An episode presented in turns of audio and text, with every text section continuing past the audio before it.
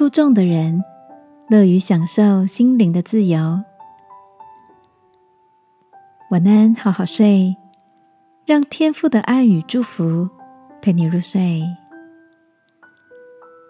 朋友，晚安。今天的你都做些什么呢？我的大学同学 Henry 是个很有个性的独行侠。刚开始不太认识他，只觉得他很孤僻、不合群。后来有了比较多的相处机会。才发现，其实 Henry 很有想法，也乐于分享。只是很多时候，他习惯在独处中专注的往自己想要的目标前进。前几年，Henry 突然在社群上消失了，所有人都找不到他。直到他主动和朋友们联络，才知道他结束了原本经营的有声有色的公司。跑到美国，念完了他想要的硕士课程。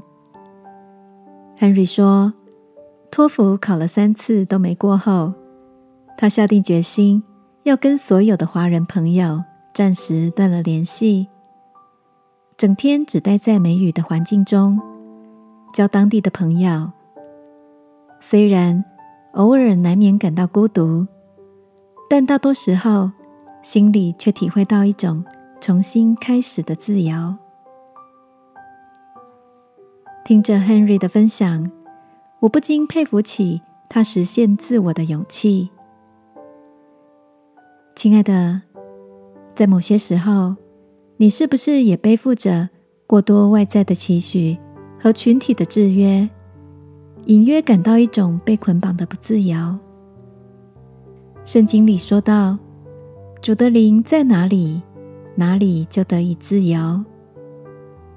如果你心里刚好有一些悬而未决的想法，今晚让我们一起在祷告中求天父释放你的心，带着你自由的朝着心所向往的地方前进，好吗？亲爱的天父，求你的灵来释放我从纠结的情绪中得自由。使我能以自在享受生命的宽广。祷告，奉耶稣基督的名，阿门。